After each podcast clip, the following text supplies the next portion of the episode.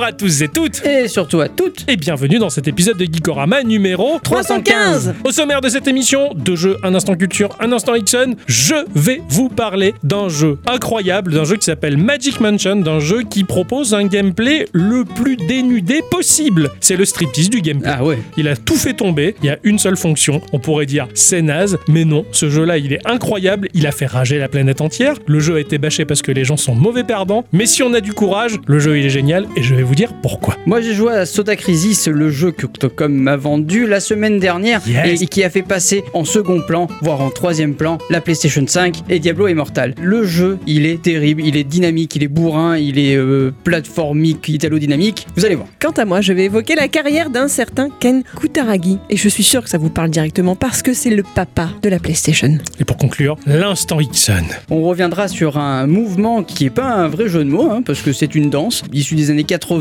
qui est le para-para. Geekorama, Petit jeu Grandes aventures Ou peut-être que 1 plus 1 égale 11. Et ça, c'est beau.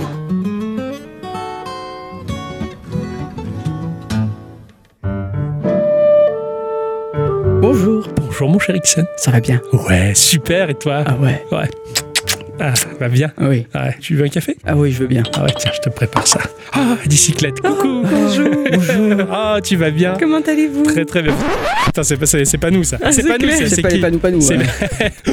Bon alors, mon cher Ixon. Moi Allez, point de simagrée, viens là dans mes Ah ouais. Qu'est-ce qu'on va faire avec tout ce canard? Tu vas bien, hein? Ça ah, va? oui. ah oui, bien sûr. Ah oui, ça va bien, mon cher Ixon, ma Ah, chère bicyclette. Ah, je suis content de vous retrouver. Ah, moi aussi. Ah, ça fait plaisir. Ah oui. Ça faisait longtemps. Alors, Alors, alors, oh là, Alors. oh là là, oh là là, qu'est-ce qui se passe Hein Bah, c'est surtout Oh là. à toi de nous le dire. hein. Quelle semaine de fou ah, Cette semaine a été euh, juteuse. Ah oui, oui, on parle pas de la chaleur. Ah ouais. Ah ouais, on parle pas de sexe non. Euh, non plus. Ok. Euh, non. non, cette semaine a été euh, forte en jeu vidéal, j'ai envie de dire. Oh oui, Très très forte en jeu vidéo. oh oui. Tout simplement avec l'arrivée de Diablo Immortal, qui est arrivé à point nommé, hein, puisqu'il est arrivé un mercredi soir. et- Un jour avant la, la date de prévu. ouais. Tout à fait. Donc du coup, j'ai pu beaucoup jouer en même temps que je déballais ma PlayStation 5 D'une main. d'une main. D'une Euh, main. D'une main, c'était compliqué. Ouais, ouais. Et, Et- et dessus, tu l'as dit dans la vidéo, il y a un HD Mimi. Dis- Il déballe le truc, il voit lequel, il fait ah ben, il y a un HD Mimi. Moi, ça m'a fait mourir de rire. Ça, tiens, c'est un nouveau format de Made in Sony, ça. Hein,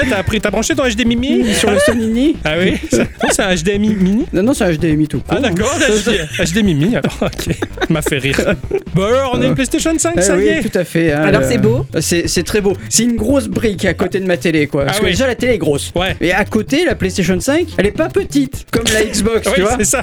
Mais ça me fait rire parce que les gens ont très rapidement trollé la Xbox en la comparant à un frigo ou quoi. Mais si la Xbox est un frigo, qu'est-ce que la PS5 Franchement, Ah, Une fusée. c'est énorme le truc. Franchement, elle fait la moitié de la longueur de ma télé, quoi. Putain, le monstre Elle est quoi. énorme. Ah Et ouais. encore, elle a pas le lecteur CD. Par contre, attention, elle est silencieuse, on l'entend pas. Ah ouais, moi j'ai toujours entendu dire qu'elle faisait énormément de elle, bruit. fait, elle fait beaucoup de bruit si t'as le lecteur CD. C'est le CD qui, Ah ouais, d'accord. qui ouais. fait que ça fait du bruit. Ah, parce qu'ils ont mis les roulettes pas graissées dedans. je, je pense. hein.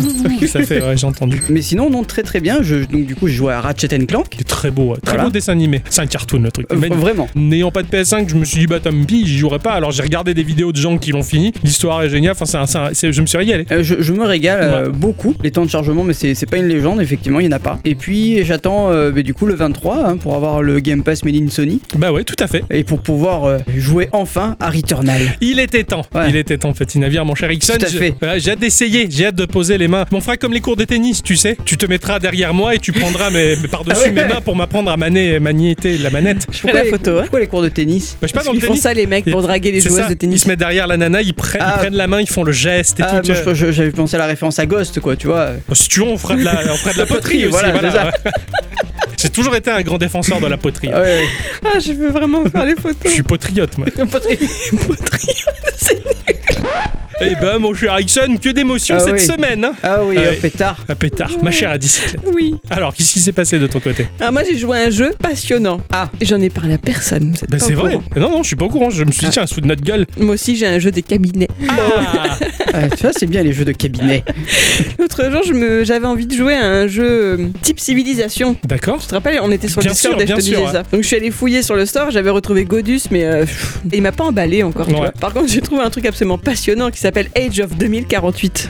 Ah. Ah. Donc un savant mélange entre le 2048 qui est un merge game. Merge game, moi je vois tout à fait. Avec le côté civilisation où tu fais, euh, tu parles de la préhistoire, voilà, et, et en fait je me cale dessus. Bah oui, bah, mais bien sûr, mais il n'y a pas de honte à avoir. hein. Mais j'ai pas honte. Par contre, je suis nul, j'ai toujours pas quitté l'âge de pierre. De toute façon, via cet épisode, vous n'aurez plus jamais honte de jouer à ces petits jeux-là, vu ce que j'ai fait moi. Ah. Voilà. Ah bon, Bah, à d'accord. partir ok. de là, je vais tout effacer. Quoi. Je mets les compteurs à zéro, tout- vous allez voir. Ok, j'ai bien fait de le faire juste avant alors. Tout à fait. Bon, et puis voilà, plein, plein de petites choses sympathiques cette semaine. Toi aussi, t'as été euh, sous une avalanche de cadeaux. Ah hein. ouais. Ouais, on se retrouve avec une chouette platine à vinyle à la maison, Ah, donc on peut, on peut écouter du disco. Surtout que ça y est, j'ai commandé mon premier disque sur internet. Tout à fait. Ah, et c'est quoi le titre? De Serge Delille, ouais, euh, qui est excellent. Je suis très content. Je suis à fond. De mon côté, beaucoup de rétro gaming parce que j'ai reçu par le biais de ce site incroyable qui est Alibaba Rapide euh, pour masquer un peu la marque. J'ai reçu une Miu V2 euh, MIYOO, toute petite console d'émulation, encore une certes, mais alors ça elle est vraiment toute petite. Je te montrerai tout à l'heure, je l'ai monté avec Onion OS, donc qui, est un- qui est un OS open source, mais alors lui, il est trop chou, il marche trop bien avec un rétro arch un peu plus petit dedans. Bah, C'est super, elle, est- elle est très très chouette, elle a une très jolie dalle et je, je me régale à jouer comme d'habitude hein, à plein de choses. Et des fois, j'ai envie de la plus grosse dalle. Alors vite, je vais sur leur bernique. Oh, laquelle je vais choisir Tu vois, comme, comme les pétasses euh, qui vont dans leur dressing. Tu vois, qui disent, ah, qu'est-ce que je vais mettre comme... Je suis pareil, tu vois. Je suis une vraie pétasse. quoi. Une console portable pour m'accompagner Ah aujourd'hui. ouais, aujourd'hui, ah là là, celle-là, elle est grise, elle va pas avec mon temps. Tu vois. Et Aujourd'hui, j'ai plus rien à me mettre.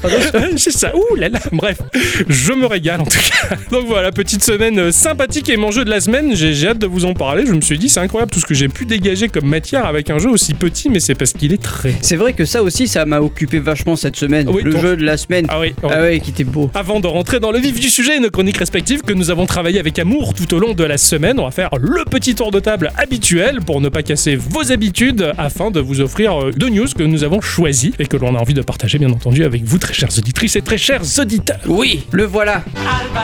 Euh, Non, pas lui, ce n'est pas le capitaine Corsair, mais c'est bien le mois de juin qui est enfin là. Ah Et oui les dates de conférence de nos éditeurs préférés, eh ben, ils se dévoilent petit à petit. Ah C'est au tour de Devolver Digital de nous dévoiler sa date de diffusion du show estival, à savoir le samedi 10 juin à minuit sur notre territoire, soit peu de temps après le Summer Game Fest. Au vu de la bande-annonce qui est disponible, les spectateurs auront une fois encore le droit à un humour 100% Devolver Digital, mis en scène dans un court métrage qui s'appelle le Devolver Making Countdown to Marketing.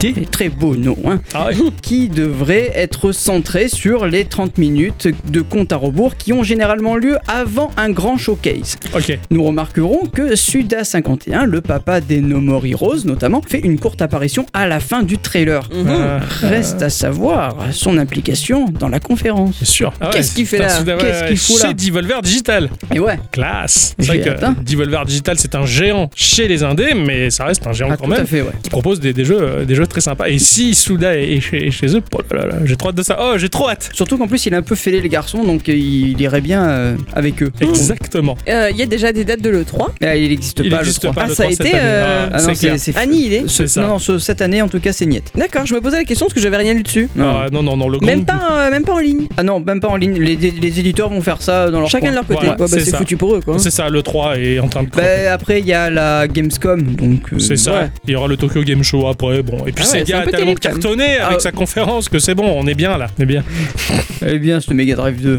J'a- J'avoue, je l'ai trollé, mais je la veux en fait. voilà. Je l'ai dit, je la veux, je la veux. Je la veux, petit Mega CD, la petite 32 que je veux. C'est vrai? Ouais, je veux. Surtout qu'en plus, tu peux la- la- l'imbriquer dans, Eh dans oui. les trucs et tout. oui, comme la vraie. Enfin, Avec ah, la- le, bon, le bon. CD, le... Si j'ai autant renié le truc, c'est parce que je le veux, c'est tout. Voilà. et rogne, rogne. Je sais, cette histoire, on l'a lu de partout, mais moi, je suis à fond, donc je partage aussi. Cette semaine, Waze a bien fait parler d'eux, puisque pour représenter la diversité de la France, l'application GPS a lancé trois nouvelles voies de guidage régionales. Chacune de ces voies a un accent et des expressions propres à leur zone géographique. Ainsi, il y a Bilout, la voix des Ch'timis, Antonin, le Toulousain, mais surtout, et pardon de prêcher pour ma paroisse, il y a Mireille, la Provençale.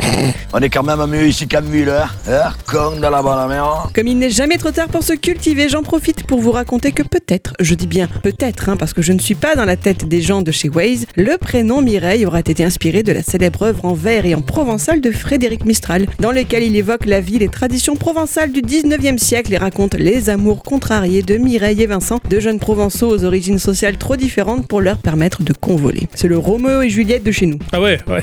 Bref, ne croyez pas que ces régions ont été choisies au hasard, hein. ce sont les internautes qui ont voté pour ces accents via un sondage sur Twitter et Facebook. Donc voilà, si vous voulez entendre vos accents régionaux sur le GPS, il n'y a plus qu'à guetter éventuellement une prochaine expérience dans ce genre-là. hein. Tout à fait. Ouais. On l'a essayé tout à l'heure. Bon, pour moi, c'est aux antipodes de ce que je m'imaginais de la science-fiction d'avant. Ah tu vois. oui, tout à fait. Voilà, généralement, c'était des voix très calibrées, très propres, qui parlaient euh, clairement de manière synthétique. Là, non, ah, tu tournes à gauche, c'était chez le rond-point. Là, c'est- Le oui, rond-point de chevaux, du coup, là. Un régal, un Fais le régal. créneau. Ouais, J'y croyais pas du tout, quoi. J'en pouvais plus. C'est trop drôle. Moi, je l'utiliserai par le travail juste une fois. Tout à l'heure, on le réutilisera, mais en version ch'ti. Eh Ah ouais ouais, eh, chacun le sien. hein, voilà. Bon, ok, d'accord. Je vais vous parler du studio de Pierre van der Mainsen qui propose le jeu Tiny Folk qui m'a évoqué des souvenirs de jeunesse. Oh. Et je vais vous en parler. Lequel? Jeunesse. de ma jeunesse à moi, de quand j'étais Ah, plus jeune. d'accord. Ce jeu va parler de solutions liées au harcèlement. Alors non pas en faisant un hashtag balance ton porc ou euh, jette par terre ton jambon ou encore laisse choir la cochonaille. tu vois? Ici non non, ça se règle en prenant le taureau par la corne et en l'envoyant bouler depuis le 17ème quoi. Lâche, lâche ton taureau, tu vois. C'est pas une licorne, hein. Mm. Il en a deux de cornes. Ça dépend par où tu le prends. Quand j'étais ado, on zonait dans un superbe parc en bord de mer. On passait de la pelouse à la plage en une fraction de seconde. Certes, euh, on se faisait de temps en temps emmerder par la BAC, mais bon, ça a pas besoin d'être ado pour faire face au tact de la brigade anticriminelle. Hein Ah, c'est ça que ça veut dire Ouais, oui. Je fais bien semblant. Non, non, non, c'est pas l'examen qu'ils ont tous loupé. Allez. On était toute une bande de jeunes couillons d'une vingtaine, voire euh, on était une vingtaine, voire des fois une cinquantaine à rire, s'amuser, boire de la binouse ou du lait. Hein. Shivers.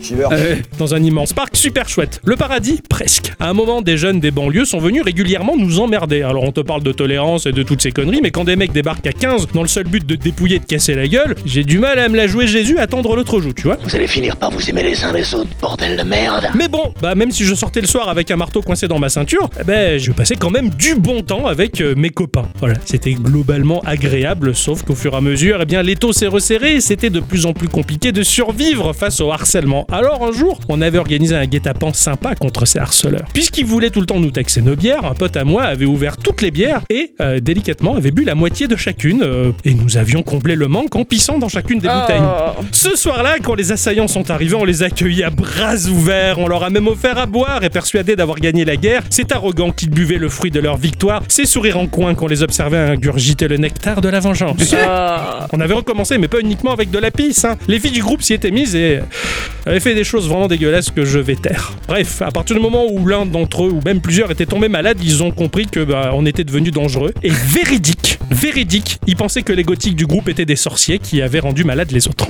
ok. Dans Tiny Folk, c'est la même chose, sans la bière et la pisse, bien entendu. Quoique, un village médiéval se fait emmerder par des monstres jusqu'au jour où les négociations pacifistes ne portant pas leurs fruits, les gens ont décidé de s'armer et de casser la gueule aux monstres. Voilà, tout simplement. Il y a de la gestion, de l'entraînement pour faire aboutir nos petits soldats vers une vingtaine de classes différentes. On pourra également combiner ces classes pour obtenir des sous-classes différentes. Imaginez, imaginez le brasseur de bière combiné au nettoyeur de latrine, ce que ça peut donner. Super, non? On pourra les équiper d'armes, d'artefacts et il va même y avoir des bâtiments à faire évoluer. Le jeu visuellement, il offre du pixel art obèse qui donne un rendu un peu semblable à du Tiger Electronics, tu vois Ah oui, Combiné à un vieux Game Watch même, j'ai envie de te dire. C'est très années 80, c'est très particulier, c'est une curiosité graphique, c'est complet, c'est complexe, c'est ludique et c'est sorti ce 1er juin 2022 sur Windows, Mac et Linux et je mets la pièce.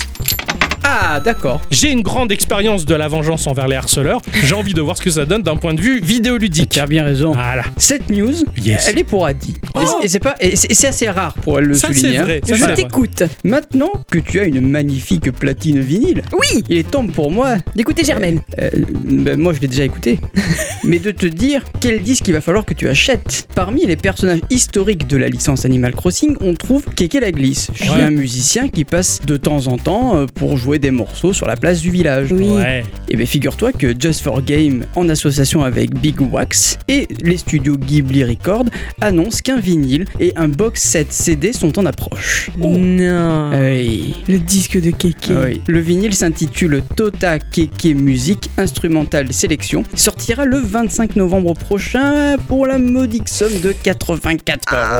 Ah, C'est pas mon anniversaire. C'est Ah. pas grave, je te l'offrirai. L'album comprend 18 morceaux en live, ainsi qu'une version arrangée de Outlayer 02. Sachez aussi que la dernière mise à jour du jeu est mise à l'honneur avec le deuxième volume de la bande son. Elle contient 110 chansons live de Keke, des musiques d'ambiance ajoutées dans la mise à jour gratuite, des versions instrumentales des chansons de Keke, Classe. réparties sur 5 CD. La classe Va y avoir le morceau de Cha Cha Cha là. Ah, très Ah ouais, certainement. J'espère bien. En plus de cela, est inclus un DVD contenant deux chorégraphies créées à partir d'images du jeu.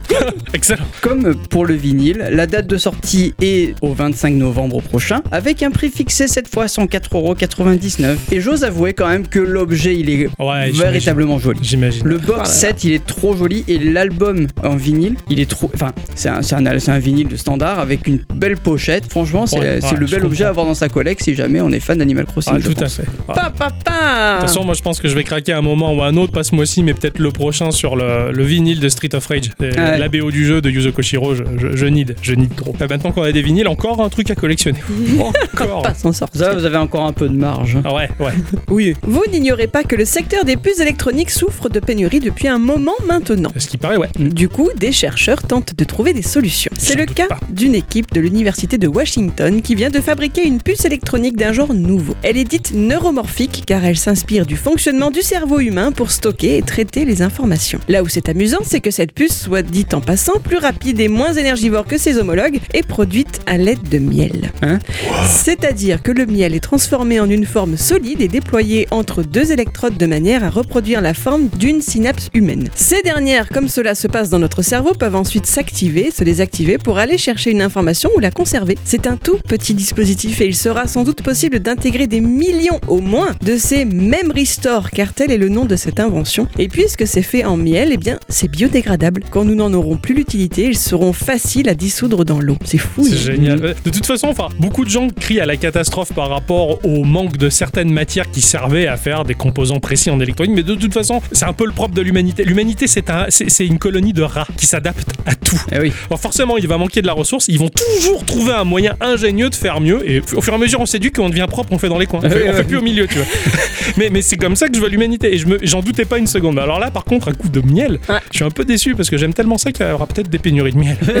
et là, franchement, je, je vais lécher les troncs des arbres et tout, quoi. Il va falloir planter des fleurs pour avoir des puces électroniques, quoi. Ça va être cool. Mais ça, c'est super. Et Ah ouais. Laurent Voulzy l'avait toujours dit. Ouais, le pouvoir des fleurs. ouais. Je vais vous parler de Roll7, le studio qui propose le jeu Rollerdrome. Gamin, j'avais joué au titre de Delphine Software créé par Paul Cuisset qui s'appelait Flashback. Dans la quête de l'identité de Conrad B. Hart, on se retrouvait à un moment donné du jeu dans une situation où il fallait retourner de toute urgence sur Terre. Sans un rond en poche, le seul moyen de rentrer était de gagner un voyage en participant à un show télévisé, le Death Tower Show.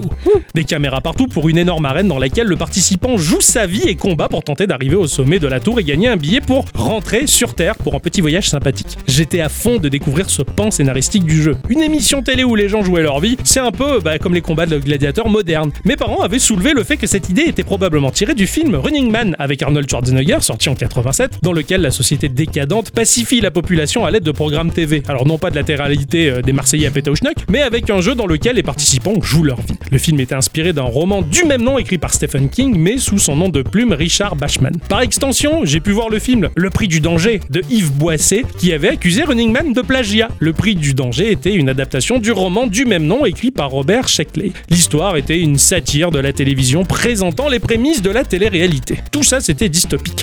J'adore ce genre de dystopie d'ailleurs. D'y jouer dans Flashback, c'était vraiment le top. J'ai pu découvrir dans le manga de Yukito Kishiro Gun le sport, le rollerball, un show dans lequel les participants étaient lancés à pleine balle en roller des pistes et tous les coups étaient permis. C'était de la folie et recoupait totalement ce délire dystopique que j'aimais bien. D'autres jeux sont sortis dans cet état d'esprit, mais je n'ai pas forcément suivi le délire. Mais peut-être que Rollerdrome va me faire replonger dans tout ça. C'est un jeu uniquement solo, peut-être pour le moment. Le jeu nous propulse en 2030 et le Rollerdrome est le sport violent que les gens adorent. C'est le divertissement préféré des décérébrés derrière leur écran télé. Le but du jeu sera de gravir les échelons pour devenir le champion, mais beaucoup de mystères douteux planent derrière Matterhorn, la société principale organisatrice de ce merdier. On se retrouve sur des scènes typées skatepark, il va falloir enchaîner les tricks et nous sommes armés de deux flingues. Le but sera de dégommer ses concurrents avec classe, hein, bien entendu. Et ça va des simples sportifs en tenue aérodynamique en passant par des mechas de combat. Le jeu offre une esthétique cel shading de folie qui évoque largement le jeu Sable hein, du studio Ah oui.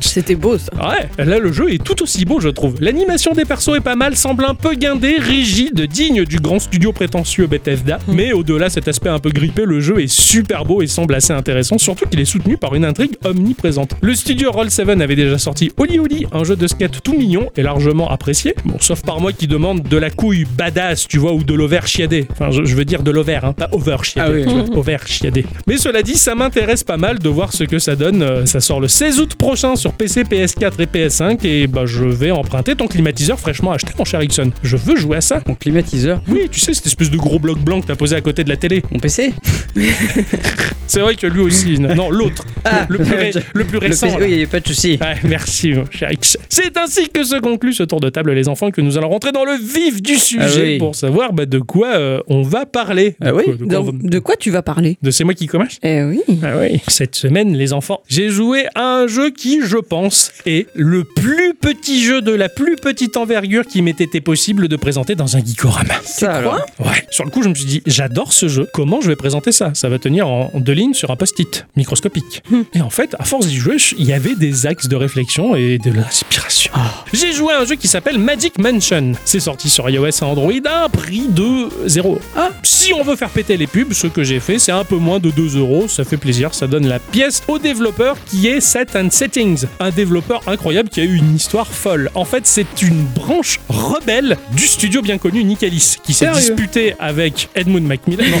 Il n'y a pas d'histoire, bien entendu. Impossible de trouver la moindre histoire de Set and Setting. Ok. Impossible. Cela dit, l'éditeur n'est autre que Nitrom. Ah oui. Voilà, studio anglais de 11 personnes, fondé par Matt Anal, pas de blague chut chut, en 2005 avec son ami Heather Stancliffe. Magic Mansion est un platformer minimaliste au possible et hardcore. On va y incarner une petite sorcière, on va se retrouver dans un level en vue de coupe, hein, dans un environnement 2D. Tout va tenir dans notre écran. Le level va se situer dans la verticalité, hein, on pourra jamais aller au-delà les bordures gauche et droite de l'écran, et notre personnage va avancer tout seul en mode runner, hein, si j'ose dire. S'il rencontre un obstacle qui ne nous tue pas, bah, le perso fait demi-tour jusqu'au prochain obstacle ou jusqu'à la bordure de l'écran pour revenir et ainsi de suite. Est-ce qu'il le tue pas le rend plus fort? Oui. Ce qui le tue pas le laisse comme il était avant. Ah, d'accord. Donc le level, ça va être une énorme tour qui va se dresser au-dessus de nous. On débute au pied de cette tour et nous allons voir à l'avance les 3-4 étages au-dessus de nous. Tout est généré de manière aléatoire. Et même si notre personnage avance seul, on peut quand même détailler d'un coup d'œil rapide ce qui nous attend et se préparer à ce qui nous attend. Une échelle sera toujours disponible au bout de l'écran pour gravir cette dernière et monter à l'étage supérieur. L'écran va se décaler vers le haut pour continuer à avancer dans les levels et détailler ce qui nous attend. La seule et unique fonction qui nous est offerte dans ce jeu, c'est de tapoter l'écran pour sauter et c'est tout. C'est ta seule arme. Pas le de saut, quoi. Pas de power-up, pas de fonction supplémentaire, rien, un saut. Point barre. Ce jeu est aussi simple, est aussi con que le Hudson Shooting Watch, hein, euh, ce petit appareil que Takashi Meijin euh, se régalait de Oui. cliquer dessus pour battre des records. C'est aussi con que ça. C'est tout nul. De, Et tout bronzé et tout bronzé et de prime abord, mais c'est génial. Voyons de plus près. Chaque étage va nous offrir son lot de pièges. Alors t'as des adversaires comme des fantômes hein, qui se déplacent assez rapidement, qu'il va falloir sauter par-dessus au bon moment, ou alors t'as les blobs qui se déplacent plutôt lentement, de manière classique. T'as des pieux, ou t'as même des pieux qui sont cachés dans des blocs. Quand tu vas cogner sur le bloc, déjà tu fais demi-tour, le bloc explose et ça libère un pieu. Oh, là celui-là il va falloir l'éviter. Tu as des canons qui vont tirer de manière rythmique, mais à des cadences différentes. Tu croises le premier canon, il tire. Pas, pas- tu croises le deuxième, il va plus vite. Ah, mais ça je m'y attendais pas, je, je mourus encore, tu vois.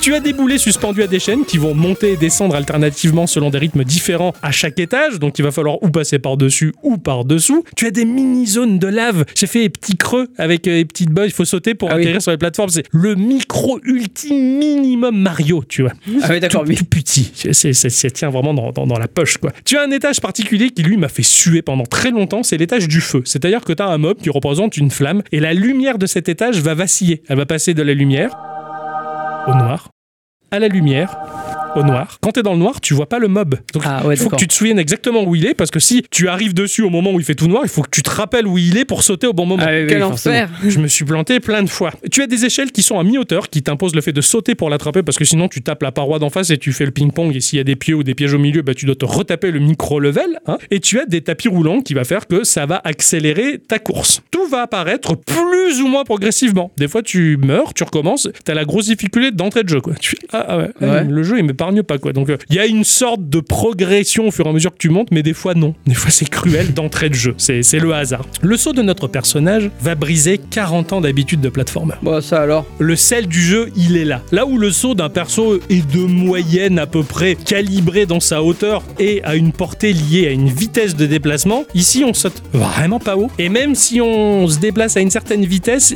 il va pas atterrir en fonction de cette vitesse, il apparaît très court. Le saut il est très court. C'est vraiment la, la petite qui saute, elle est, elle est moisie, elle avait pas de cassé quoi, t'as l'impression quoi. J'ai pu faire tester ça à bicyclette, bien entendu comme toute personne qui ont testé ce jeu là, elle s'est gaufrée d'entrée de jeu en me disant c'est trop dur. M'a énervé. Il y a un dashboard qui te permet de comparer les scores et j'ai vu qu'Ixon a fait les frais. C'est-à-dire Ixon a fait un score de 2. Attends, mais moi j'ai fait plus, non? Non, j'ai dû faire deux. T'as fait 2 aussi. J'ai dû faire deux. ouais. Ixon il a dû lancer le jeu et dire putain c'est chiant, c'est dur, j'arrête. Ou alors j'avais un autre jeu en cours, je me dis oui, c'est le mieux l'autre. Ouais, voilà, celui-là il est trop chiant. Et j'ai persisté, j'ai persisté. Ah non, mais rien que pour ça, t'as une médaille. Hein. Non, bon. Ah bon, d'accord, c'est, dis ça, voilà. De ce fait, les 10, 20, 30 premières fois où tu prends le jeu en main, tu te plantes systématiquement sur chaque piège et particulièrement les nouveaux mobs ou nouveaux pièges que tu arrives que tu sais pas appréhender, c'est, très la galère. C'est un jeu de scoring et euh, de défi personnel, hein, j'ai envie de dire. Il va falloir monter le plus haut de cette tour, le plus haut possible et chaque mort en repart du bas. En bas, il y a un panneau qui va nous indiquer notre record hein, et un panneau qui nous indique le nombre de fois on est mort dans le jeu. J'ai longtemps campé sur un score de 35, je suis monté à 92. Ah, Bravo, hein, parce que franchement. J'ai euh, vraiment lutté quoi. Mais Je- du coup, tu peux faire pause dans la partie ouais, tu peux mettre le menu en pause. Parce que bon, 92, je t'imagine coincé aux toilettes un moment, quoi. C'est pas si long que ça, mais c'est intense dans ton cerveau. Ah oui, Ah j'imagine. ouais, dans ton cerveau il s'écoule Et 150. quand tu meurs, tu reprends au niveau. De zéro. euh, Zéro. Tu recommences de zéro. Oh, fatch. T'as dû être dégoûté, non? Pas que. T'as une chance. Ah, T'as une chance qui t'est offerte. ah, Et je suis arrivé à 92 sans utiliser cette chance. oh Ah ouais. Ce qui m'a mis la puce à l'oreille vis-à-vis de cette volonté à casser l'habitude de saut, ce sont les tapis roulants. En fait, les tapis roulants te permettent d'accélérer, d'aller beaucoup plus vite. Mais ce jeu est un jeu anti-inertie. Là où Mario va sauter plus loin parce qu'il se déplace plus vite, quand j'ai vu mon personnage foncer avec le tapis roulant, naturellement j'ai pris en considération cette prise de vitesse et me dire bah, je vais atterrir plus loin. Mhm. Mais non, tu sautes et pouf, il apparaît. Il n'y a pas d'inertie. Ah, merde. Ça casse encore les habitudes. Ce jeu, il est vraiment fait pour tout briser. Il prend le contre-pied total du jeu de plateforme. Il faut en permanence se souvenir de la longe et de la hauteur du saut qui sont très faibles. Et pour passer les obstacles, c'est au pixel près. Mm. Ce jeu est tellement minimaliste qu'il tient plus du jeu électronique Tiger, Game Watch, plutôt que du jeu vidéo ambitieux, j'ai envie de te dire. Mais en fait, c'est complètement ludique. C'est juste ludique. C'est un peu comme finalement jouer avec trois cartes et un copain au pouilleux. Ah ouais. C'est très con, mais je on joue au pouilleux. Tu sais, on y jouait dans Tomodachi. Oui, bien sûr, oui. Ah, oui. bon, c'est con, le pouilleux, mais tu te marres. Bah, ce jeu-là, c'est C'est pareil. pareil, oui. C'est con et tu te marres. C'est basique et amusant. J'ai joué à peu près 5 heures à ce jeu-là et de manière totalement éclatée. À des moments où tu te dis pas, je vais jouer. À un moment, j'étais en train de débarrasser le salon de la vaisselle sale et je vois qu'il y a le téléphone posé sur l'autre. Je fais, ah ouais, tu- est-ce que je peux battre mon score de 25 là? Je prends le téléphone, j'avais d'un côté les assiettes sales à la main et j'ai essayé de battre mon score. Je suis arrivé jusqu'à 29. Je dis, tiens, cool. Hop, j'ai posé le téléphone. Voilà. Il y a un moment où je me suis réveillé la nuit et j'ai pensé à ce jeu-là. Je fais, bah tiens, je vais m'en faire une petite là avant de me rendormir. Et tu joues n'importe quand, mais c'est pire que les- le jeu de toilette. C'est à des moments improbables quoi. Limite, c'est au feu, tu peux y jouer le temps qui passe au vert. ouais. Tu vois, tellement, tellement qu'il- Le jeu permet également de collecter des pièces. Euh, Il y a des pièces à collecter qui permettent de changer l'apparence de notre personnage. On n'a pas que la sorcière, on a le petit lapin, on a le petit Gandalf, on a le petit cucu. Enfin, j'ai pas trop compris ce que ce que c'est. Le petit lapinou, il est le trop petit chou. lapinou, il est trop chou. Mais également, ces pièces peuvent permettre euh, d'être dépensées quand on meurt pour relancer la partie. Au cas où on est vraiment loin et qu'on se dit ouais, je veux pas perdre. Donc t'achètes un continu en fait. C'est ça. Il est cher Euh, eh, des fois, c'est 65 pièces et vu que tu les gagnes pas beaucoup, les Ah pièces, ouais. euh, c'est galère. Chaud. Donc moi, j'ai jamais cliqué. Tu les, tu les gardes de- de- de- d'une partie à l'autre? Ouais, puisque tu peux acheter en dehors de- du jeu des personnages pour les débloquer. Le plus cher, il est à 2000 pièces. Faut y aller. hein. Ah, quoi Faut y aller. Visuellement, c'est du one bit, hein, c'est du pixel très fin, mais très joli, avec des effets de tramage pour les backgrounds. Hein, T'as les briques qui sont dessinées, mais pas de manière continue, en pointillé, tramé. Oh, C'est très joli. Ouais, il, est- il est très joli et c'est pas étonnant parce que c'est un jeu qui est proposé dans le catalogue de Nitrom quand même. Et Nitrom a une ligne graphique, une ligne éditoriale Mm. toute particulière qui fait qu'il propose de beaux jeux. C'est très cohérent. Il, il propose de beaux jeux, mais aussi des jeux compliqués, hein, Nitrom. Pas C'est forcément. pas forcément parce que c'était pas eux qui avaient fait le jeu du canard. T'avais pas fait un jeu de canard euh, qui était hyper galère aussi? Ah si, dans un bloc. Oui. Ouais, ouais, tout à fait. Bien sûr, il y a des jeux compliqués, il y a Ah des ouais. jeux, moi, ça s'adresse à, à tous les goûts. Le jeu est en one bit euh, totalement en noir et blanc, hein, il y a que deux couleurs uniquement, et avec peu de choses, et ça fait tout. Nitrom, je les trouve admirables parce qu'ils ont offert les lettres de noblesse au jeu Flash. Eh oui, oui, bien Le sûr. jeu Flash qui a été boudé. En fait, c'est un format qui est né en 93 et ça s'est démocratisé bien entendu avec Internet. À l'époque, c'était Macromedia qui proposait ça avant d'être acheté en 2005 par Adobe pour devenir ce que c'était. Le langage c'était de l'action script et ça permettait simplement de la mise en page dynamique et des animations, surtout dans le HTML. Voilà. Au fur et à mesure, les gens se le sont appropriés pour détourner le format. Ils commençaient à faire des courts métrages. On notera bien entendu la plus célèbre série Flash qui était Happy Tree Friends. Ah oui, tout à fait. Voilà. Et puis après était sorti Heavy Metal Guys. Tout se retrouvait sur des plateformes à l'époque. bah, je me rappelle notamment de mon Dominique Clip où il y avait que des animations en Flash qui faisaient pisser de rire. Au fur et à mesure, les gens se sont appropriés le Flash pour faire des jeux qui se retrouvaient sur des plateformes qui étaient financées par de la publicité. Je me rappelle en l'occurrence de Congregate où il y avait des milliers de jeux Flash, mais il y en avait tellement là-dedans. Il y en avait plein qui étaient pourris. Et de base, les gens bah, jugeaient le jeu Flash en disant bah ouais, mais c'est plein de merde dessus, c'est jeu pourri. Eh Alors qu'il y avait quelques pépites en fait. Finalement, bon, les navigateurs ont rattrapé leur retard vis-à-vis de la gestion des rendus buffers vidéo et audio et le Flash est tombé euh, malheureusement et a tiré sa révérence il y a pas très longtemps. Le jeu mobile, il a subi la même chose que le Flash. Au début, sur les stores des mobiles, il y avait tellement de jeux en tout genre et pourris que globalement, les gens ont jugé le jeu mobile pourri. Et cet a priori, il a la vie dure parce qu'aujourd'hui, t'as plein de joueurs PC ou console qui vont dire ah mais je joue pas sur mobile, les petits jeux pourris là, c'est nul. Le même a priori qu'on avait sur Flash à l'époque. Bien entendu, maintenant, les jeux mobiles, ça fait plus longtemps que le Flash qui sont sur le marché et commencent enfin à prouver que ça vaut le coup, mais les a priori sont rudes. Mais malgré cette époque et dans la tourmente où le jeu Flash était bâché et où tout le monde crachait dessus, Nitrom, il avait son site à lui, et même si on retrouvait les jeux Nitrom sur des plateformes de jeux différentes, Nitrom, il a toujours tenu bon, il a toujours eu des idées géniales, il a toujours proposé une ligne éditoriale incroyable. C'était un précurseur, je trouve, de ce que peut faire aujourd'hui les éditeurs indépendants comme Devolver Digital ou Ratalaika Game. Ils avaient un catalogue cohérent, ils croyaient en ce qu'ils proposaient, ils croyaient en ce qu'ils développaient. Et aujourd'hui, Nitrom, ils sont toujours là, ils sont parfaitement adaptés sur le mobile. Et même ce jeu-là, qui est le jeu le plus faible en termes de gameplay dans ce qu'ils peuvent proposer en termes de fonctions, c'est une pépite et ils ont parfaitement choisi. Et c'est avec grand plaisir, en tout cas, que ben, je vous propose de tester ce jeu-là qui est gratuit. Ne soyez pas boudeur quand on perd. C'est un peu comme un Bloodborne. hein. On va perdre souvent. Mais C'est co- comme Leap Day? Leap Day, c'est le meilleur jeu Nitrom que jamais j'ai pu voir. Je suis ultra méga fan de ce principe. Mm. Un niveau par jour et il est dur en plus. Ah, à putain, c'est le clair. niveau. C'est vraiment la galère. Non, non, Nitrom, je suis à fond sur ce qu'ils font et je les soutiens un maximum. À chaque fois que je prends leur jeu, je fais péter les pubs pour donner les pièces directes. Voilà. Bravo. C'était Magic Mansion, c'était tout petit, mais c'était une pépite et ça s'inscrit dans l'histoire de Nitrom qui vaut largement la peine d'être découvert si vous ne connaissez pas encore Nitrom. Il n'y a pas de musique. Alors, il y a une musique, mais je l'ai dégagée direct. D'accord, elle t'a Bah, gonflé. j'ai coupé le son, j'avais même oublié qu'il y en avait tellement que, tellement que ça m'a saoulé.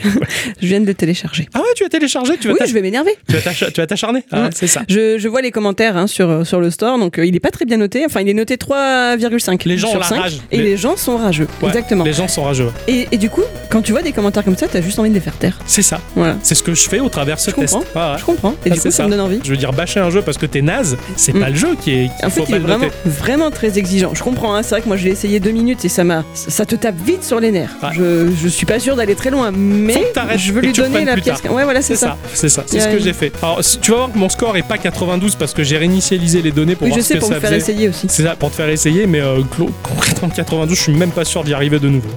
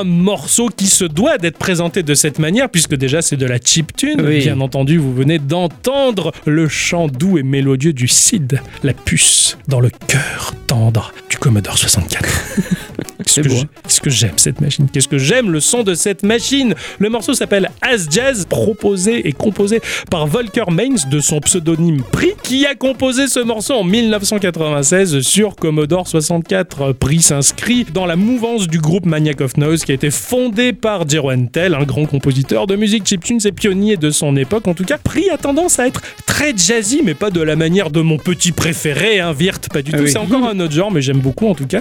Morceau que j'ai découvert euh, en écoutant la web radio Koina, qui a maintenant 20 ans et qui sévit toujours sur les internets et qui propose des morceaux incroyables du Commodore 64, de l'Amstrad CPC, enfin de, du, enfin, de toutes ces machines. Excellent. Voilà.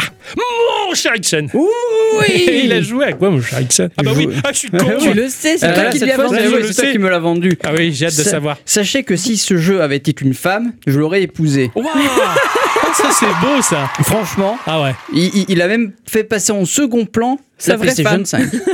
non, ça c'est, elle m'a pas fait passer au sixième plan. elle.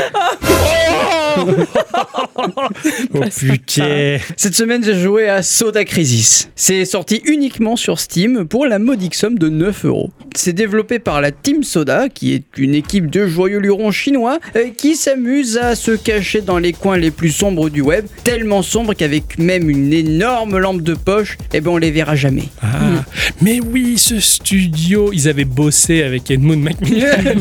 Il y avait une scission à un moment Après, l'Internet en, l'Internet en Chine, euh, il y a peut-être des trucs à. à chercher. voilà, c'est peut-être il- logique, Il nous faudrait une top. Ouais.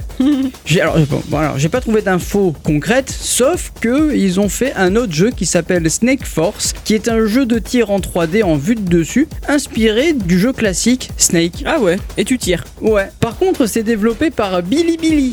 Et cela, il va falloir Ah ouais. que je condense un petit peu les infos parce que leur section About et bah, ils présentent euh, des choses. C'est un peu long et, et c'est en chinois surtout. Donc Alors, on t'écoute, parle donc, chinois. Il a fallu, non mais là, il a fallu que je traduise le traducteur de Google C'est ça. hein, pour comprendre un peu. Donc Bilibili, et qui est plus connu euh, sous le nom de Station B euh, en Chine, est une sorte de YouTube euh, à la chinoise. Disons D'accord. que c'est à mi-chemin entre Line et YouTube. Ok. D'accord. Disons que principalement la plateforme propose des vidéos, mais qu'en plus de, de ça, elle fait euh, des jeux pour mobile, des diffusions en direct, du contenu payant, de la publicité, des bandes dessinées et du Ah ouais. commerce électronique. C'est énorme, plein, Ah ouais, plein, plein de choses. C'est marrant, hein, chez eux. Alors au Japon, ils ont Nico Nico et en Chine, ils ont Bilibili. C'est ça. voilà, En France, on aura quoi Christophe Christophe c'est rigolo d'ailleurs. Ah oui. Voilà, c'est à peu près tout ce que j'ai à dire à ce sujet. Soda Crisis est à mon sens un incontournable si on aime les jeux 3D en vue de côté, bourré d'action et d'objets technologiques et de vitesse d'exécution, une bande son aux oignons qui donne de l'énergie aux joueurs et aussi le cola, parce qu'il est au centre de l'histoire. Ah Ah, ouais. d'accord. Mais je vais vous en parler en détail. On y incarne une arme vivante d'origine extraterrestre qui est ultra fan du cola et du sucre. Ok. Voilà. Dans une intro qui nous est présentée comme un tuto, où on va avoir un avant-goût de tout ce qui va pouvoir nous arriver euh, dans le jeu, nous pourrons avoir une puissante arme à feu, entre chaque niveau une amélioration d'arme, et puis c'est le drame, les méchants arrivent, détruisent tout sur la planète, y compris nous. Euh, On meurt, pouf, on on fait le tuto, c'est fini. Générique de fin, on tire le rideau, c'est fini. Non, Soda Crisis reprend ensuite un millénaire plus tard, Ah ouais. dans un monde similaire à la Terre, on va y incarner un soldat, euh, similaire à celui que nous avions précédemment, et ce sera le moment pour nous d'apprendre un mouvement. Ce mouvement, c'est l'esquive, et ce mouvement, il est ultra important. Ça te permet deux choses, à savoir survivre, puis euh, survivre. Mais on va aussi l'utiliser pour se défendre. Vous avez mes patience, j'y viens. Ok, On je patiente. Ouais. On pourra également apprendre le wall jump, utiliser le grappin et utiliser des véhicules. Putain, trop bien quoi. Le grappin. Ah, il y a un grappin. Oui, oui, il y a un Super. grappin et celui-là, je l'aime. Ah ouais.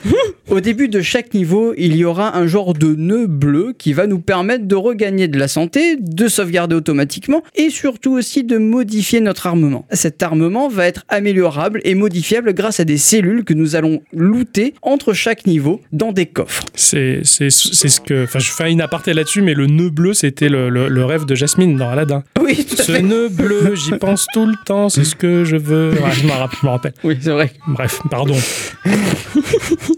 Et donc, des coffres, il y en a vraiment beaucoup. Vraiment, vraiment beaucoup. À chaque entre-niveau, tu vas trouver un coffre pratiquement. Sachant que le jeu, il est, tr- il est un peu long quand même. Il Ouais. est court mais long. Euh, ça te fait beaucoup d'améliorations lootables. D'accord. Mais pour utiliser ces améliorations, il faudra aussi que tu t'équipes d'énergie, qui sont symbolisées par des piles électriques bleues. Et au début, tu en as trois. Donc, euh, sachant que ton arme, ta mitraillette, elle euh, coûte une, euh, Une pile une pile, les autres améliorations peuvent en coûter une, voire deux. Ouais, d'accord. Donc il faut bien gérer le côté pile, sans compter le côté face.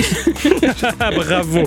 Sachez juste que nous aurons la possibilité d'augmenter notre stock de piles et au fur et à mesure de l'aventure, soit en les lootant dans les niveaux, soit en les achetant auprès du marchand qui lui aussi vend des cellules et des piles. Ouais, ok. Au niveau des cellules, il y en a plusieurs sortes. Il y a celles qui améliorent l'arme principale du jeu, celles qui améliorent notre personnage, hein, avec euh, les PV, les boucliers, euh, la course plus rapide, etc. Il y a des cellules qui améliorent ou changent l'arme secondaire, hein, euh, l'arme secondaire qui est la grenade, celles qui sont un peu plus rares, hein, qui améliorent le cœur de notre personnage en lui donnant de plus grosses statistiques, Ok. et enfin celles qui vont améliorer le petit robot qui ressemble à une télé et qui vole autour de nous du nom de Doomy. D'accord, d'accord, d'accord. Tu vas expliquer les fonctions qu'il a celui-là Ouais, ouais. d'accord. Il- Ça a l'air paramétrable, enfin, si j'ose dire, modifiable dans pas mal de sens en fait. Absolument. Ça a l'air assez, Absolument. assez riche. Tu fais ton perso de tes rêves quoi. Absolument, Ah, ça. putain, ça tue, ça tue. Doomy, c'est celui qui va nous défendre lorsque l'on va esquiver. Je m'explique. Lorsque euh, nous réussissons une esquive, il y a un petit temps d'invulnérabilité. Doomy va attaquer à ce moment-là. Non. Si tu réussis ton esquive correctement, Doomy va commencer à tirer des salves de missiles sur euh, les ennemis. Putain, Voilà. c'est- comment dire une mécanique défensive mais également offensive à la fois. C'est ça. Particulier, ça Voilà. c'est bon ça. Doomy peut donc euh, renvoyer les attaques, il peut te protéger et il peut euh, tirer lui-même. Voilà. Excellent. Tout ça, c'est automatique. Tout ça, c'est automatique. En fait, tu vas appuyer sur la gâchette d'esquive. Toi t'esquives et, et, de- et il fait tout le reste. Ouais, c'est ça. Il est bon. C'est ça. Et, et ça, je l'ai utilisé un paquet de Ah bah, fois. tu tu, tu m'étonnes, ouais. Walter il disait tout le temps la ferme Doomy. Euh, C'est ça, tout à fait. Il existe une grande variété d'ennemis allant de simples troupes euh, à des machines spécialisées qui occupent chaque niveau. Tous les niveaux de Soda Crisis sont divisés en différentes salles qui testent nos capacités au combat, nos capacités de plateforme ou bien les deux en même temps. Bien que ces niveaux soient difficiles, aucune d'entre elles n'est injuste. Il existe une tonne de façons d'approcher les pièces, dont une certaine ne nécessite pas forcément de tuer les ennemis. D'accord. Tu, peux faire de l'infiltration alors. Tu, non, tu peux rusher. T'esquives, ok. tu sautes par-dessus, tu C'est les ça. évites et bah les couilles. Exactement. Pour couronner le tout, une variété de combats de boss difficiles et qui se trouvent à la fin de chaque euh, monde. Ok, un monde est con- constitué de plusieurs levels. Plusieurs. Ouais. Alors ça peut être différent, j'ai pas compté parce qu'il n'y Ouais. a pas de cycle prédéfini. Tu vois. t'as pas de map euh, point par Voilà, point non, à t'en as passer. pas. D'accord, Enfin, t'enchaînes tes levels. si t'en as une, Ouais, mais tu la vois pas forcément tout le temps. d'accord, ok. Voilà, ouais. tu enchaînes les niveaux, tu enchaînes, tu enchaînes, tu enchaînes. Ouais, surtout que ça a l'air très rapide. Oh putain, c'est trop trop bon quoi. Ouais. Voilà, même les, les combats de boss ne sont pas sont ils sont justes je trouve. Honnêtement, c'est vraiment ton skill qui va vraiment déterminer si tu réussis ou pas. Ouais. C'est pas injuste. Ouais, ok. T'as mal fait un truc, t'as mal fait un truc. Ouais, c'est ça. Chaque mob à sa mort nous lâchera une poignée de cubes bleus qui est la monnaie du jeu et qui nous permettra d'acheter de nouvelles cellules au marchand. Mais ouais, le jeu c'est de la grosse grosse bombe. J'en ai pris plein la tronche tout au long de l'aventure et c'est vraiment faisable. C'est pas une difficulté bête et méchante comme je le disais, c'est ultra bien calculé, ça va vite, c'est bourrin, c'est de la plateforme, on peut y construire sa propre façon de jouer avec les cellules et on ne s'ennuie pas une seule seconde. Putain, c'est bon ça. Ouais, C'est moins, c'est, il est moins intransigeant qu'un qu'un Meat Boy finalement. C'est ça, j'ai moins recommencé les niveaux. Ouais, voilà. Du coup, c'est pas, enfin, c'est pas un jeu de défi. Il reste fluide dans sa progression Ah ouais, globalement, et en fait, c'est ce qui fait que c'est jouissif aussi. J'ai j'ai buté sur quelques niveaux parce que je faisais mal les choses Ouais. et parce que j'avais pas bien compris ce qu'il fallait faire. Mais au-delà de ça, mais après, au-delà de passe. ça, ça Ouais, passe vraiment bien. Bien. bon, quoi. ça. Graphiquement, on sera sur un moteur 3D qui semble être de l'Unity, mais alors waouh quoi.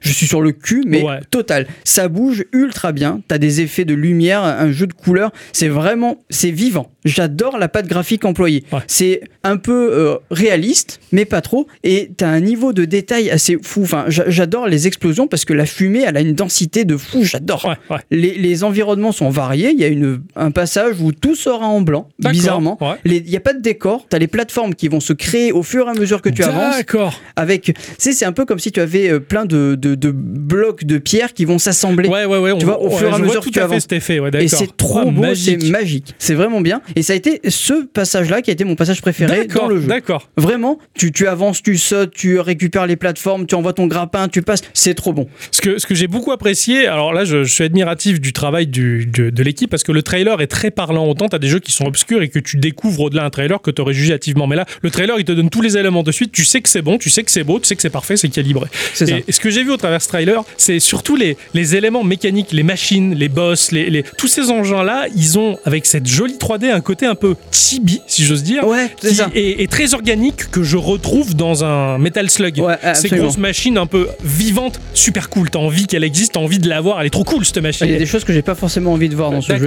Moi j'ai- pas tout découvert, mais du peu que j'ai vu du trailer, je parle là là, c'est ça pue la classe, c'est trop Ah, mais, bien. mais c'est ça, jeu trop pue la bien. classe. Ah, vraiment. J'adore. Même la bande-son, elle est géniale. Elle est à la fois douce, mais avec assez de basse pour nous motiver et nous faire euh, avoir une bonne immersion, et ça déboîte de fou. Vous avez peut-être remarqué que je n'ai pas forcément parlé de l'histoire, ou très peu. Ouais. Euh, c'est normal. Trop de spoil Euh, sinon Ah non, pas Ah. du tout. C'est déjà parce que le jeu il est en franglais. Euh, à savoir que l'interface du jeu est en français, mais les dialogues de texte sont en anglais. Ah, pas encore traduit. Voilà. Et bon, j'ai commencé à un peu traduire, mais je me suis un peu perdu et j'ai repensé à ce que disait un grand philosophe conteur d'histoire qui a dit un jour Balek.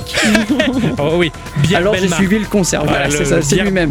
C'est lui-même. Honnêtement, c'est t'as des passages what the fuck dans ce jeu. Ça peut valoir le coup de se pencher sur l'histoire, euh, parce qu'à un moment donné, t'as une cinématique où tu as euh, un, un gars qui va dire qu'il a euh, qu'il a fait le le soda le plus géant de l'histoire, la plus grosse boisson enfin la plus grosse boisson du monde. Et effectivement, tu vois. euh, une forêt avec un, un gobelet de cola qui sort de là, Ouais, qui ouais. fait, je sais pas, un C'est un building. quoi. building excellent. Voilà. Et t'as une- après, t'as une espèce de bestiole qui va arriver, qui va boire à la paille, mais une bestiole géante du coup. Ouais, Et qui va boire à la... Voilà, c'est ça. Et tu te retrouves dans la bestiole. excellent, excellent, trop bien. Enfin, c'est c'est toute une histoire comme ça qui est un peu what the fuck, qui est un peu euh, sympa. Ouais. Et franchement, je suis un peu deck que le jeu soit, soit en anglais. voilà. ouais. C'est peut-être que ça va venir après coup, je sais pas. Ils ont traduit une partie pas l'autre, euh, Peut-être. je sais Peut-être. pas. Ça, ça, ça arrive souvent. Le, le jeu est sorti il y a pas longtemps, hein, il est sorti le 2 juin. Oui, donc euh, ouais, voilà. il est, il est pas, il est, il est encore tout frais quoi. Il est pas C'est ça. fini, il va être patché. Enfin voilà, je sais pas trop comment vous dire que j'ai kiffé ce jeu. Bon, tu l'as déjà largement Euh, bien exprimé. Je est- pense que t'as donné envie à beaucoup de Mais gens. genre vraiment beaucoup beaucoup. Vraiment, il est terrible à tel point que je l'ai fini. Et ceux qui me connaissent le savent Oh que oui. moi finir un jeu En une semaine en une semaine, euh, c'est pas gagné. Finir un jeu la semaine où il achète une PS5 et où il y a clair. Diablo Immortal. C'est Voilà. clair. Non, bravo, bravo. Ah, vraiment, là, Donc, bravo. Euh, je, voilà. Et j'ai pas rushé, vraiment. En plus, J'ai j'ai pas rushé, il a j'ai pas vraiment caillou, fait attention. il a pas galé, il a pas roché.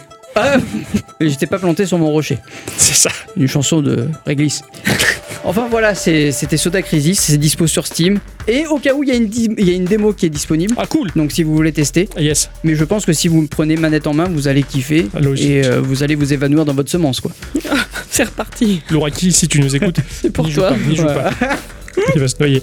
Excellent. Excellent. Je, je pensais que ça allait te plaire, mais pas à ce point-là, tu vois. Ah non, Quand- non, non, Quand, quand tu m'envoyais un, un message pour me dire non mais c'est le jeu dont j'avais besoin à ce moment-là, mais j'étais ravi quoi. Ça faisait un moment que je cherchais un jeu qui me fasse passer un moment aussi ouf que Messenger, par Ouais, exemple. ouais, tu ouais, vois. exactement.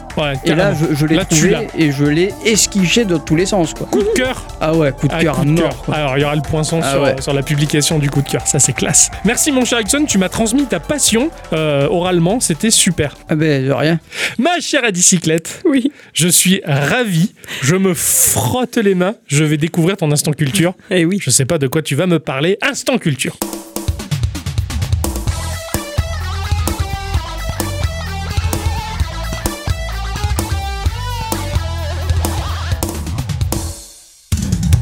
Mes chers amis, cette semaine, nous allons évoquer une petite révolution. Ah.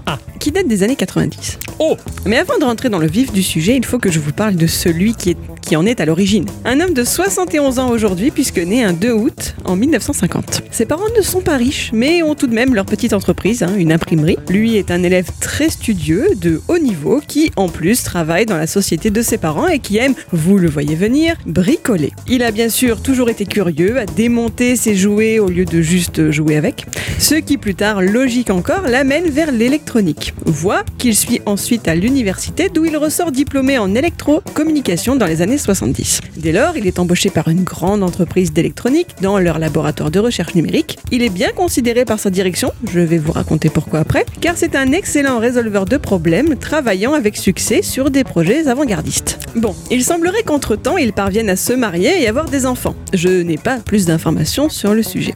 Est-il, et c'est peut-être ici que mon histoire commence réellement, un jour, il observe sa fille en train de jouer avec sa Famicom. Et là, notre homme réalise le potentiel du jeu vidéo. Est-ce que tu as une idée, mon cher Ixon, de qui je parle? Euh, non. C'est vrai ouais. Il s'agit de Ken Kutaragi, né à Tokyo. Cette entreprise qu'il a embauchée dès sa fin d'études, C'est. C'est- Sony Ah, mais oui, putain. Bien sûr, Ken c'est bon. Kutaragi, quand t'as dit ça, je fais, mais j'en ai parlé dans mon instant culture Wipeout, c'est le papa de la PlayStation. exactement. Oui, Ah mais oui. oui, mais oui. Alors avant d'aller plus loin, je voulais revenir sur sa carrière là-bas. Comme je vous le disais, il est bien vu par la direction alors que concrètement, notre homme ne rentre pas totalement dans le moule de l'ingénieur japonais fatigué habituel. hein. Il est franc et impétueux. Dans n'importe quelle autre entreprise, ce comportement aurait posé souci. Il s'est retrouvé plus d'une fois en opposition directe avec des personnes de l'entreprise bien plus expérimentées que lui. Or, la Sony des années 80 est davantage dirigée par ses ingénieurs que par ses cadres. C'est pas mal ça. Petit aparté, est-ce que vous savez d'où vient le nom Sony? Oui, ouais, c'est une chanson de Johnny Rivers.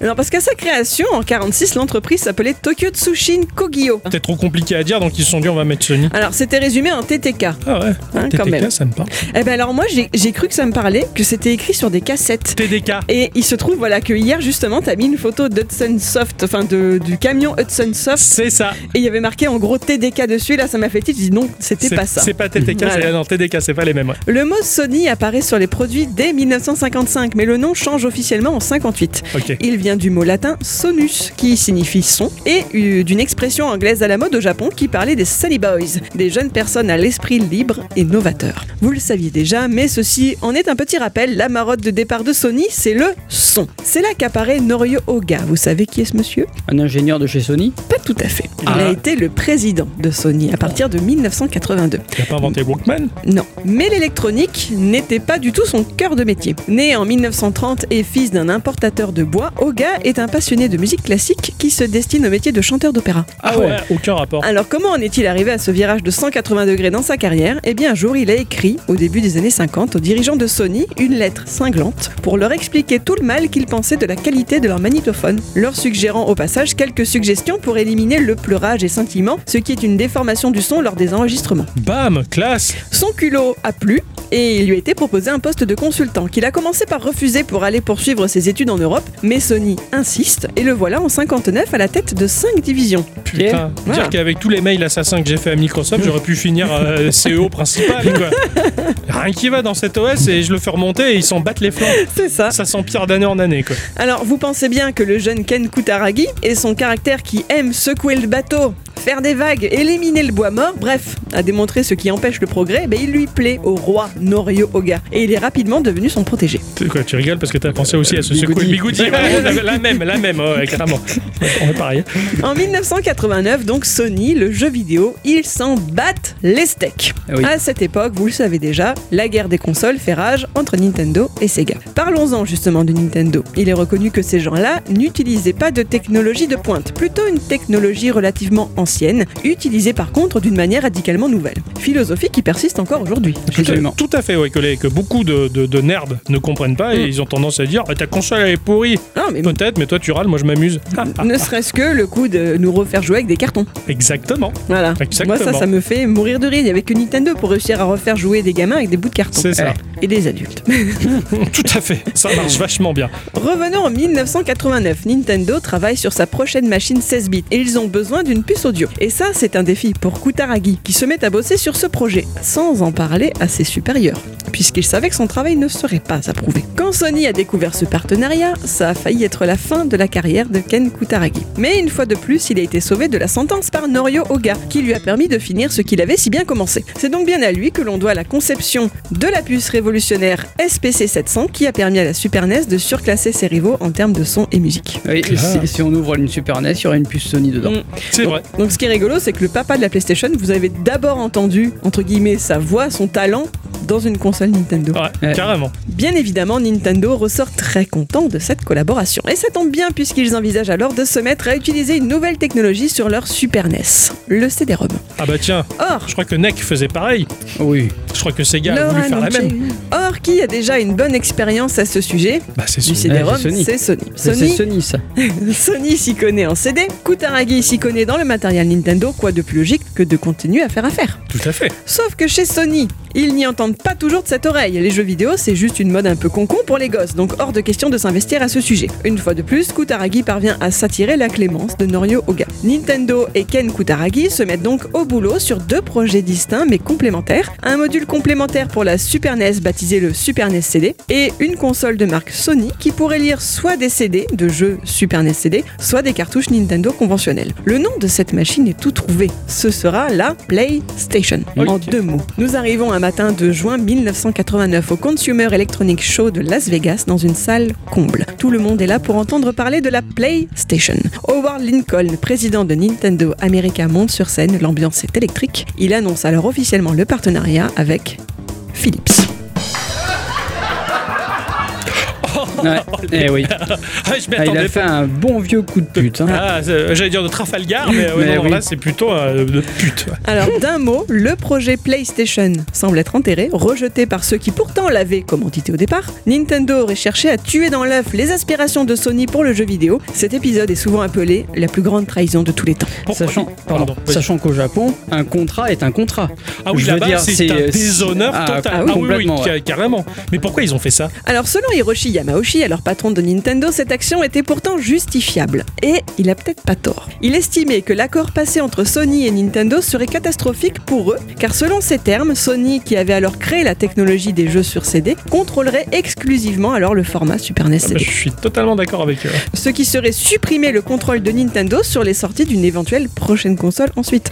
Or, Nintendo est une entreprise profondément indépendante, confier le contrôle à un tiers est tout simplement inenvisageable. Ça avait, déjà, ça avait déjà été un peu le cas vis-à-vis d'Atari. Il y avait eu déjà de gros problèmes entre Atari qui voulait s'approprier, on va dire, le game via Nintendo. Et c'est pour ça que Nintendo a imposé le style of quality, Mm. quality Ouais, Nintendo et qu'ils ont dégagé et rebu- rebuté euh, Atari.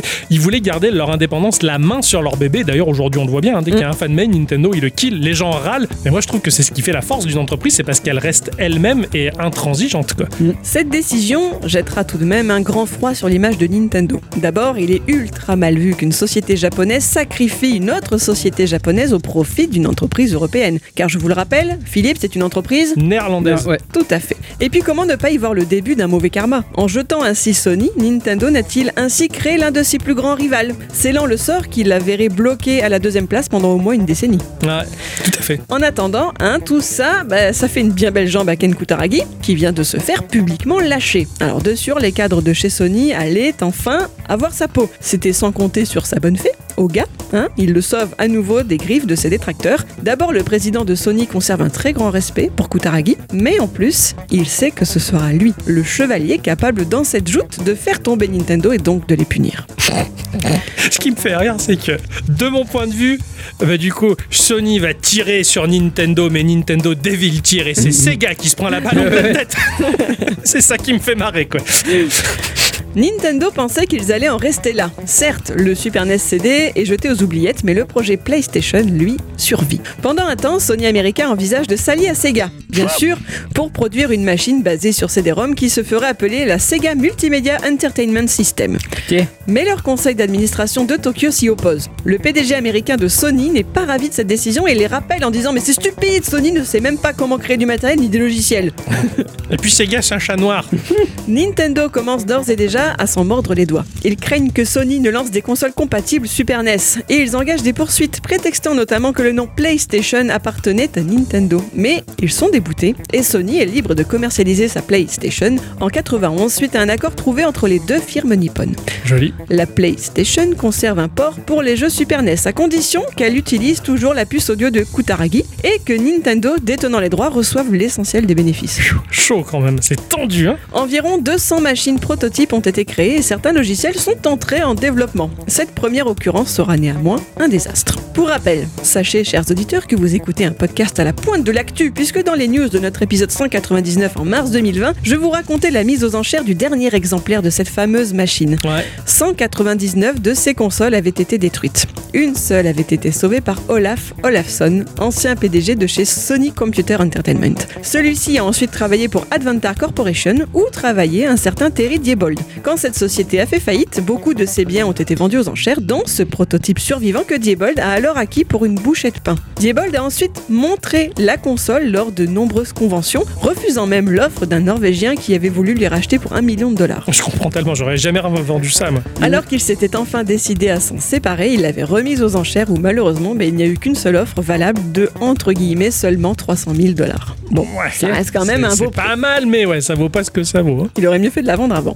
c'est clair. Mais bref, revenons à nos anciens moutons et chez Sony, où beaucoup reprochent à Kutaragi son acharnement mettant en péril l'entreprise, restant fermement opposé à cette implication dans l'industrie du jeu vidéo. Ce dernier est pourtant resté catégorique sur le fait que Sony ne devait pas se retirer de ce segment en pleine croissance, conscient néanmoins qu'un accord avec Nintendo ne pouvait pas être pérenne. De plus, il le voit venir. Le matériel Super NES devient de plus en plus obsolète. Ils doivent en profiter pour abandonner ce qu'ils qualifient de technologie flétrie, pour aller vers quelque chose de plus grand et de plus avant-gardiste. Ils se mettent en tête de diriger un tout nouveau projet, une toute nouvelle console sur CD avec de puissantes capacités 3D. Elle s'appellera la PlayStation, sans espace. Sony décide le 4 mai 92 de rompre tous les liens qu'ils pouvaient avoir avec Nintendo et la suite la semaine prochaine. Génial. Ah, Trop bien. Alors là, je suis à fond. Je connaissais que très vaguement l'histoire, pas du tout dans les détails. Je suis à 2000, j'ai tout appris là.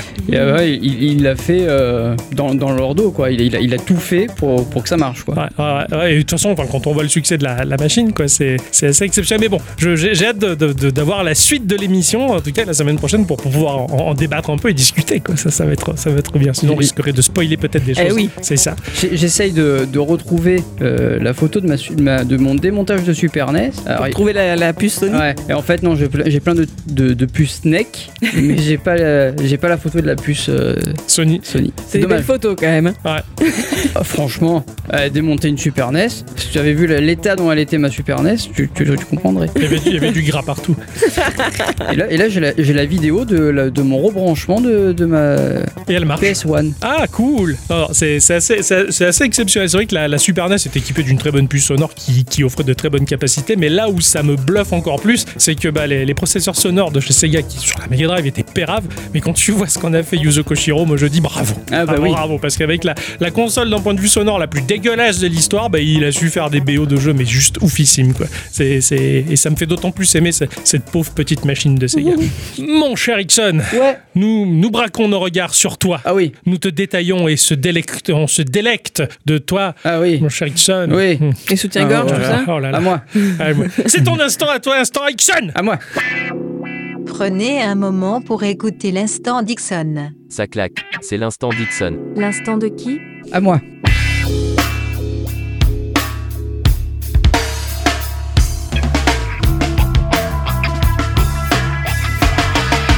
À moi.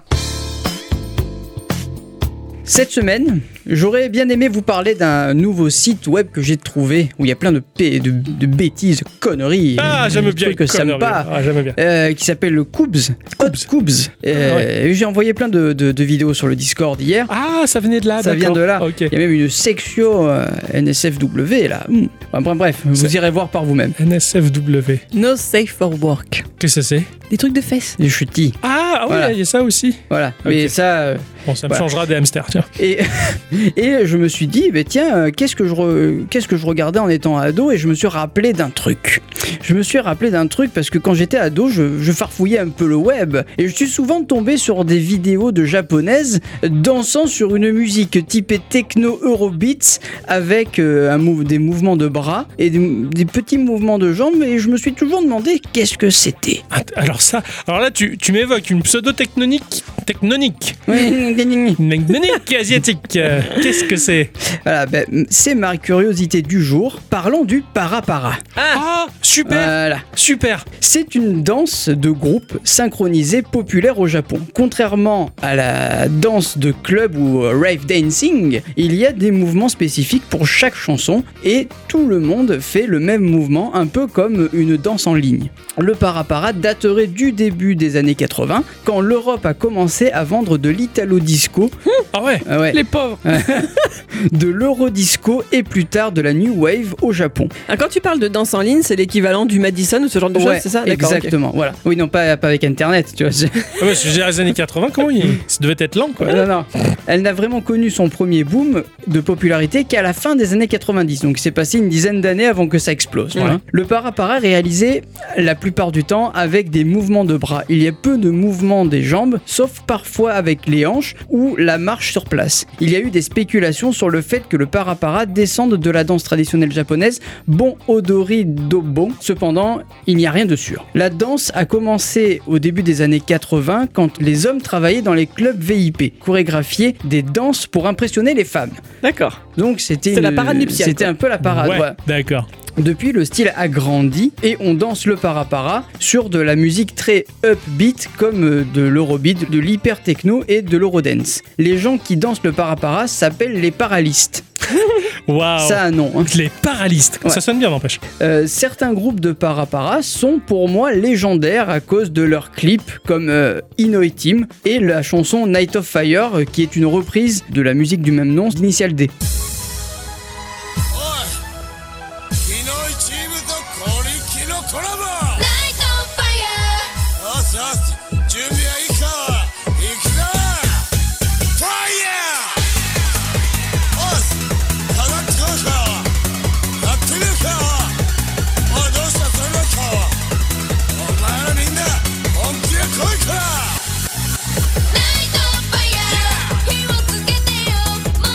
Il existe plein de vidéos de para-para, alors oui, hein, c'est ultra ringard, mais j'ai toujours reg- regardé ça avec un œil un peu amusé, tu vois. J'ai fait une découverte et je vous donne rendez-vous sur le site web de Geekorama pour regarder la vidéo. Ça vaut son putain de pesant de cacahuètes. D'ailleurs, je vous invite à la regarder. Maintenant? Ah ouais, Alors attends. vous allez voir ce type. Ah putain. Il faut un peu avancer, hein, parce que. euh, Alors après, j'ai une question par rapport à ça. Pendant un temps sur Instagram, je suivais un compte d'un japonais qui filmait en story des japonais dans la rue, souvent Ouais. déguisés, mhm. des looks euh, improbables ou quoi. Je sais plus comment s'appelle ce compte, c'est dommage. Et de temps en temps, dans ses films, enfin dans ses vidéos, euh, il suivait une troupe de personnes qui marchaient à la queue leu leu en faisant des mouvements de bras bizarres. Alors peut-être que ça en était. Ah ouais, d'accord. Peut-être que ça en était. En fait, la, la vidéo que je, que je vous montre, euh, globalement, ça commence par euh, un mec qui apprend aux gens à danser le para-para. ouais. Et, si on avance un tout petit peu dans la vidéo, et on voit le type arriver avec une espèce de manteau blanc sur lui, arriver en mode le king. Carrément. Ouais, je vois ça, je vois ça, c'est génial. Et je trouve ça ultra kitsch, mais ultra bien aussi, tu Ah, vois. carrément, Aussi, carrément. Tu veux un manteau blanc, c'est ça à vous C'est Turn a Bit Around de Gloria et Stéphane, mais remixé version Eurobeats, quoi, tu vois. Excellent. Et, et ouais, voilà, c'est c'est aussi kitsch que euh, Night Train, tu vois. Oui, oui, car- carrément. Je vois Voilà. tout à fait cette vidéo de cette émission Night Rain où tu avais des, de la musique disco et des gens qui défilent en faisant des pas de danse incroyables. Voilà. C'était génial. Et ben voilà, là, là c'est des gens qui dansent le para-para, mais genre le mec il joue sa vie, quoi, tu vois. Il a, clair. il a un truc dans le regard et c'est ultra sérieux, faut pas le c'est pas Ouais. déconnant, quoi. Ouais, ouais. C'est marrant parce que justement, je suis, enfin, je suis pas d'accord. Je les trouve très mous dans leurs mouvements. Comparé à Night Train, par exemple, où les mecs, ils vraiment, ils jouent et tout. Là, vraiment, c'est. euh, Ah ouais, pour moi, c'est c'est des mouvements. Enfin, de très- ce que je vois Moi, là. par contre, euh, c'est l'inverse. Je suis pas d'accord, je vois des mouvements pas forcément rapides, mais très précis. C'est un art martial. Je vois un art martial. Bah, en fait- très dans la danse. Et, et chaque chanson a son pas de danse, entre ouais, guillemets. D'accord, ça correct quoi.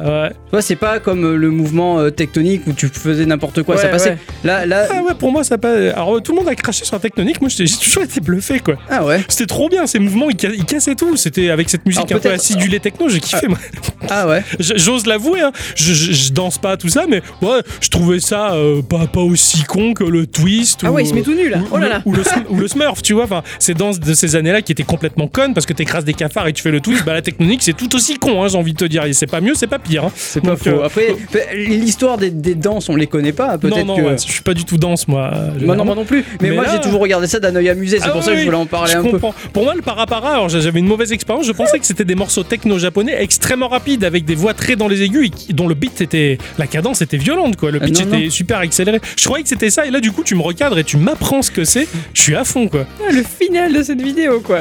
Je me rappelle plus. Il fait un mouvement de bras, il s'est mis à moitié torse nu, là il fait un mouvement de bras à la con et ça soulève la jupe de la meuf. Ah oui, oui, Oh, oui, ça oui, oui. claque. Ah oui. Mais ce, ce type-là, il y a plein de vidéos de lui. Je sais pas qui c'est. Il faudrait que je trouve son Ah, nom, mais j'arrive pas à le trouver. Il a fait plein de vidéos Génial. où il fait du parapara. Mais après, on en voit plein des, des vidéos euh, de, de nanas qui font du parapara et qui s'entraînent devant leur, leur webcam. Parce que moi, en cherchant parapara, j'étais tombé sur des compilations de musique où on voit toujours en fond une image de voiture qui fait un rallye. Je comprends pas. C'est Initial D, ça. D'accord, ok. C'est Alors, Initial D parce qu'en fait Night of Fire est tiré d'Initial D et qui est reprise en, en- en danse euh, sur euh, du parapara. Ok, Sachant, d'accord. sachez aussi, il y a un truc aussi que j'ai appris que euh, Parapara Paradise, donc qui est développé par Konami, hein, Ouais. Parapara The Rapper, etc. Ouais, tu vois, ouais. eh ben ça fait partie, c'est c'est un jeu sur le parapara. D'accord, ok. Voilà, Parapara Paradise, il est sorti uniquement au Japon, par contre. D'accord. Ouais, Voilà. Je me rappelle Parapara The Rapper. Je pense je me demandais quel était le lien avec le jeu et la musique. Enfin, Ah non, là bon. c'est Parapara Paradise qui est sorti uniquement au Japon. Japon. C'est un jeu du- sur le parapara. Ok, d'accord. Ex- Ouais. Excellent. Bon, bah, je suis content. J'ai appris quelque chose. Voilà. Je cherchais si je trouvais ces, ces jeunes qui dansaient déguisés là, mais ça va être difficile. Ah je oui. vais- je fais l'enquête. Ouais. Voilà. Merci Enfin, en tout cas. C'est clair. Ah, je, suis à, je suis à fond. J'ai appris un truc d'enfer, On va s'y mettre. Je fais ça bien, hein, je. Ah, ouais. On mélange après la tectonique, là. Ah ouais, La paratonique. Euh, la, la, la paramédicale. Le parallaxe. Ah ouais. Merci, mon cher Ixon, Bah, pour, euh, pour cet instant, Ixon. hein. Ah. C'est ainsi que se conclut cette émission. euh, et qu'on va dire merci à tous et toutes. Et surtout à toutes. d'avoir écouté cette émission jusque-là. Comme d'habitude, c'est du fond du cœur qu'on vous remercie d'être toujours des auditrices et des auditeurs aussi chutis. Et c'est fidèle. Ah, c'est, clair, on a, on a plein plein de, de coucous, de bisous et de compliments. Alors moi les compliments, euh, ça me, ça me fait rougir, je suis pas bien, hein, voilà, mais, euh, mais c'est gentil quand même. Voilà, c'est, c'est de bon cœur en tout cas qu'on vous offre comme d'habitude cette émission hebdo artisanale. Voilà, c'est aussi bon que les glaces, surtout l'été. Ah ouais. Venez Ça rafraîchit. bientôt la glace Geekorama Ah oui. Verte et orange. Orange, ouais. en, en forme de, de glace. Et Ça suffit là. on se retrouve la semaine prochaine. Ah oui. À Des bientôt. bisous. Des bisous. Des bisous. Ça a l'air pas mal ce que t'es en train d'écouter là. Hein? Eh Ce serait pas Gikorama là Euh, je sais pas ce que c'est, mais ça a pas l'air d'être l'extase. Hein. Oh, ça a l'air d'être un podcast euh, un peu indépendant là. euh. Ah, Vas-y, fais écouter. Mais laisse-moi l'épisode tranquille. De toute façon, j'ai craché dessus. T'as craché sur ton Giko Oh mais c'est grave ça, oh Non mais sans blague. Ils vont pas me tirer mon épisode de Geekorama, non?